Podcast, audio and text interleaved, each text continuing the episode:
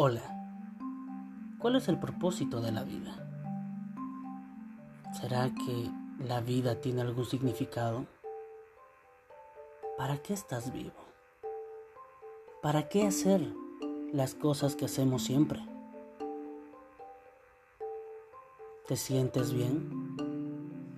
¿Eres feliz? ¿Estás satisfecha con tu salud mental? ¿Vives tu vida en plenitud o estás en piloto automático? ¿Hay algo en lo que necesitas mejorar? Descubre tu propósito y tu misión en este mundo. Te habla Daniel Rodríguez y en este podcast vamos a hablar de temas que nos interesan y nos preocupan a los jóvenes adventistas. Te doy la bienvenida a Saludable Espiritualmente el podcast que te motiva a disfrutar de una vida plena desde una perspectiva bíblica. Estoy muy contento de compartir contigo este espacio de reflexión, de inspiración y de transformación. En esta miniserie de cinco episodios llamada Mente Sana, Vida Plena, veremos cómo la fe puede ayudarte a mejorar tu salud mental. A través de temas como el propósito de la vida, el manejo del estrés, la autoestima, la importancia del servicio y cómo relacionarnos con Dios, con los demás y con nuestras propias emociones. Vamos a explorar lo que la Biblia nos enseña sobre cómo vivir una vida sana, una vida abundante y gozosa, mientras esperamos la segunda venida de Jesús. Así que te invito a que te pongas cómodo te invito a que abras tu mente y tu corazón y me acompañes en este viaje de descubrimiento y transformación.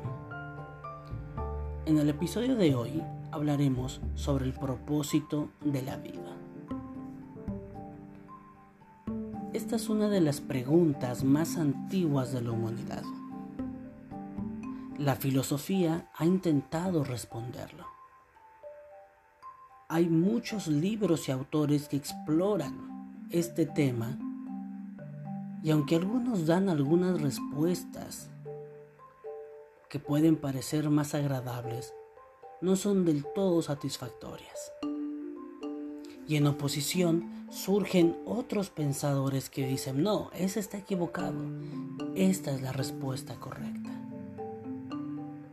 Y en este afán de ir de un lado a otro, intentando encontrar el motivo de la vida, terminamos encontrándonos con crisis existenciales, teniendo vidas en piloto automático, zombies muertos en vida, con falta de motivación, viviendo cada día con depresión o con ansiedad, con una vida que no es vida.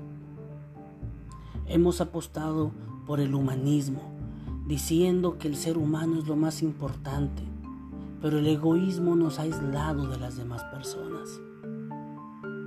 Otros han encontrado en lo material una razón y una forma de vivir, ya sea a través de la liberación de las clases obreras o ya sea a través del libre mercado y el capital.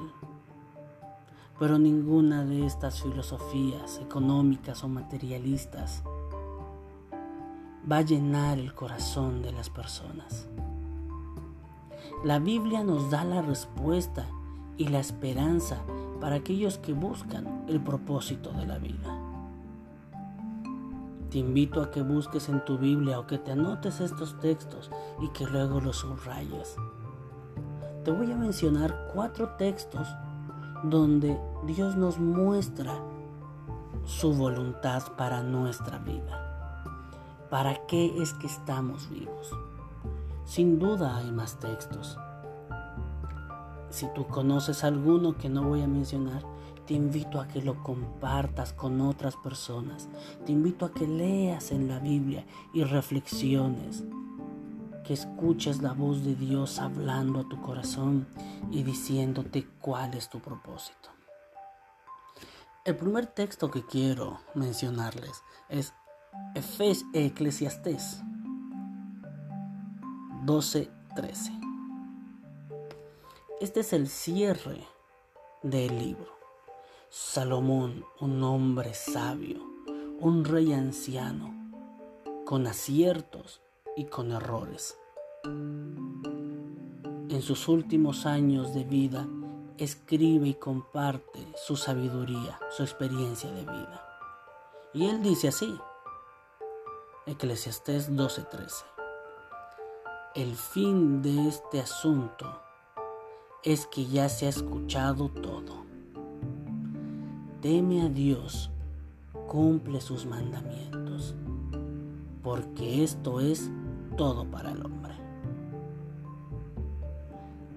Temer a Dios no se refiere a tenerle miedo, sino se refiere a honrarlo, a amarlo, a vivir de una manera que no lo desagrademos, a estar en paz con Él. Todo el libro de Eclesiastes es un libro de filosofía donde nos muestra la vanidad de la vida, donde nos muestra que los placeres físicos, que las posesiones materiales, que el conocimiento o que la ocupación, aunque tienen su momento, al final son vapor, son humo, es algo banal.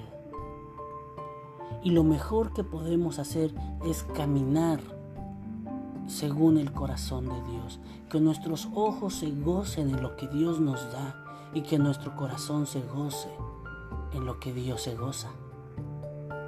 Si vivimos egoístamente, ni siquiera podremos compartir de manera agradable la amistad. No podremos prosperar en el trabajo o en los estudios porque cada uno estará jalando para su lado.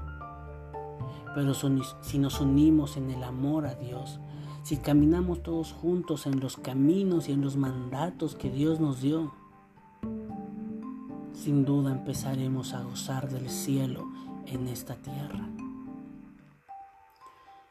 El plan de Dios es perfecto porque Él conoce el final desde el principio. En Jeremías 29:11, Jeremías 29:11 dice esto porque yo conozco los planes que tengo para ustedes, afirma el Señor. Planes de bienestar y no de calamidad, a fin de darles un futuro y una esperanza. ¿Quieres prosperar en tu vida, en el ámbito académico, laboral? ¿Quieres tener relaciones afectivas y sociales positivas? ¿Quieres sanar tus relaciones tóxicas y negativas?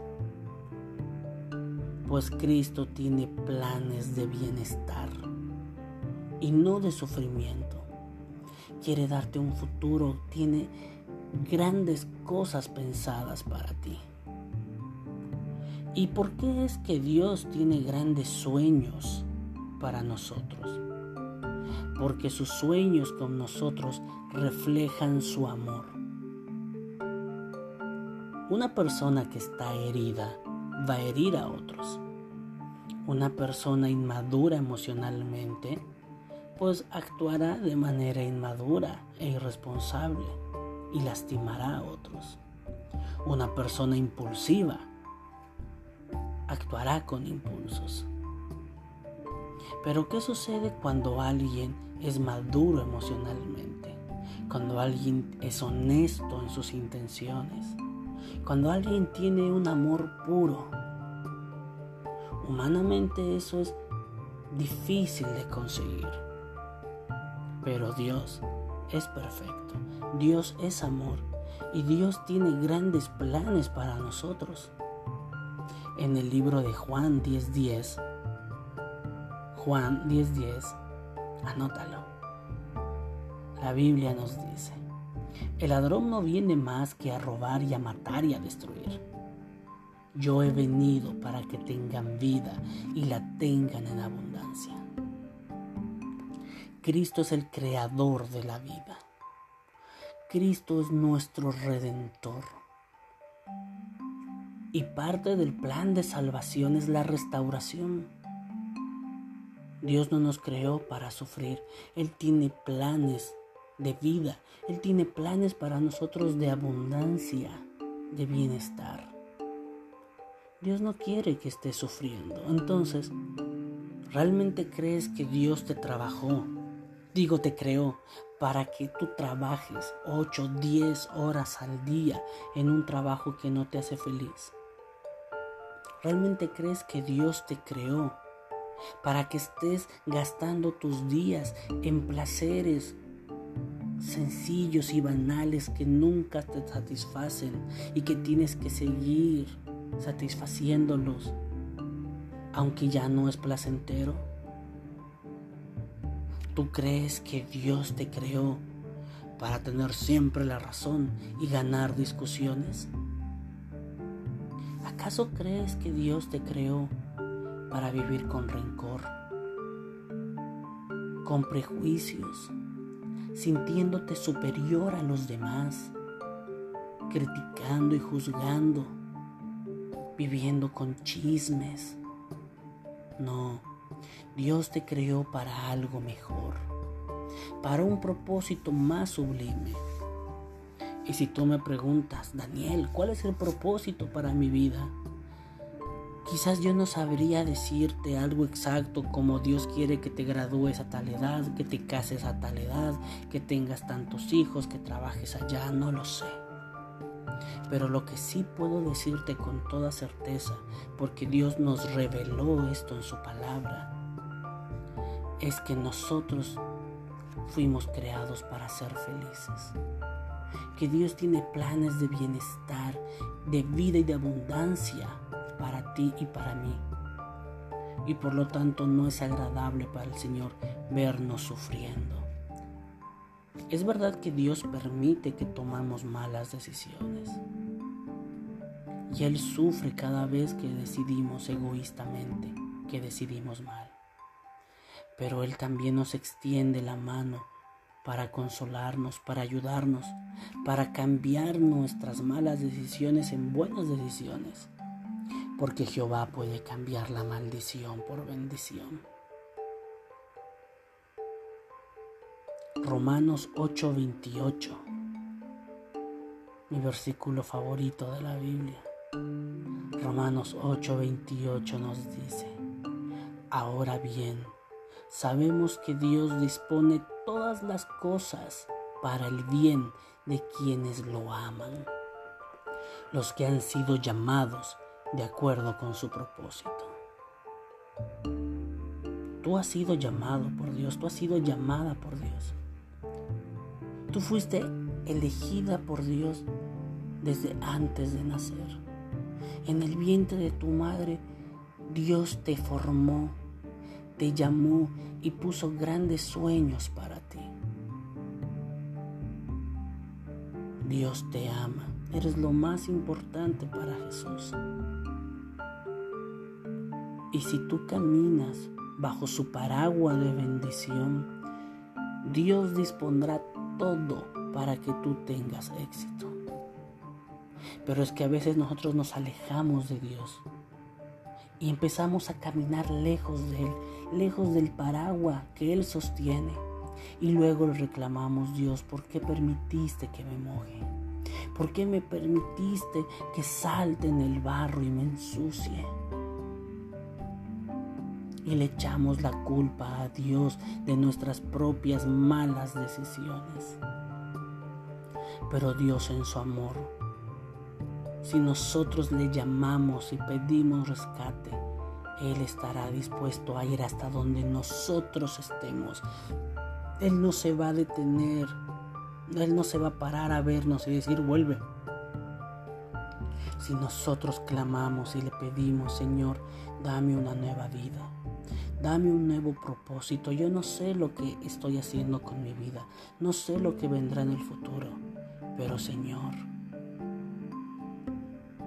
quiero amarte. Y como tú me amas, quiero que dispongas todo para que yo sea feliz. Y si te arrepientes de tu pecado, sabes que Dios te acepta tal como estás. Dios va y te saca del lugar en el que estás ahora pero no te deja ahí, te saca, te limpia, te renueva. Y ahora su victoria es tu victoria, su felicidad es tu felicidad, su amor es tu amor. Muchas veces las personas dicen, no, como quisiera cambiar de ambiente, como quisiera irme de este lugar, como quisiera irme a otra ciudad, a un pueblo, a otro país. ¿Cuántas veces parejas que tienen problemas dicen cómo quisiera separarme y empezar una vida nueva con una nueva pareja? O parejas unidas que sufren problemas en su entorno dicen vámonos a un lugar donde nadie nos conozca. Porque muchas veces huir es lo más rápido, aparentemente lo más fácil y lo mejor. Pero Dios dice, yo te puedo sanar y restaurar ahí donde estás. Yo te puedo darte una nueva vida en el lugar que estás. Es verdad que a veces Dios nos pedirá que abandonemos y que dejemos cosas atrás, pero solo aquellas cosas que nos alejan de Él, solo aquellas cosas que nos mantienen en pecado. Nada impuro puede estar en presencia de Dios. Pero la presencia de Dios destruye toda impureza de pecado y purifica al pecador. Lo justifica, lo santifica, nos da una nueva vida, un nuevo propósito. Y entonces eres más que vencedor por medio de aquel que te llamó. ¿Quieres descubrir el plan de Dios para tu vida? Pregúntale a Él. Pídele a Él que revele su voluntad perfecta y maravillosa en tu vida. Pero si Dios te dice que vayas hacia un lugar, no hagas como el profeta Jonás que fue hacia el otro. Pero incluso así Dios fue y lo trajo y lo llevó donde tenía que llevarlo. Si tú confías en el Señor, Dios te pondrá donde tienes que estar. Dios te llevará hacia donde tienes que ir. Pero solo si confías en Él. Porque si tú quieres buscar tu propio propósito, en tu propio camino que parece recto, pero que el fin es de muerte, Dios respetará tu decisión. Y con tristeza te dirá, hijo, te estás haciendo daño, hija, estás eligiendo mal pero no te dará la espalda, porque a quien le busca, Él no le echa fuera. Y entonces, a través de su palabra, de la Biblia, a través de la oración hablándole, Dios revelará su voluntad en tu vida. Dios manifestará sus planes y sus proyectos de grandeza. Y tendrás un propósito glorioso tendrás una vida maravillosa que será la vida de Cristo. Deja de buscar tu destino en el horóscopo, en las estrellas. Deja de buscar tu destino en tus sensaciones, en tus emociones, que son afectadas por el entorno, por las hormonas. Busca un propósito inmutable en aquel que es el mismo desde siempre y será el mismo eternamente. Aquel que creó el mundo y que quiere recrearlo. Busca tu propósito en el que te creó, en el que te restaura y en el que quiere darte vida eterna. Él no se falla, Él no se equivoca, Él no falla.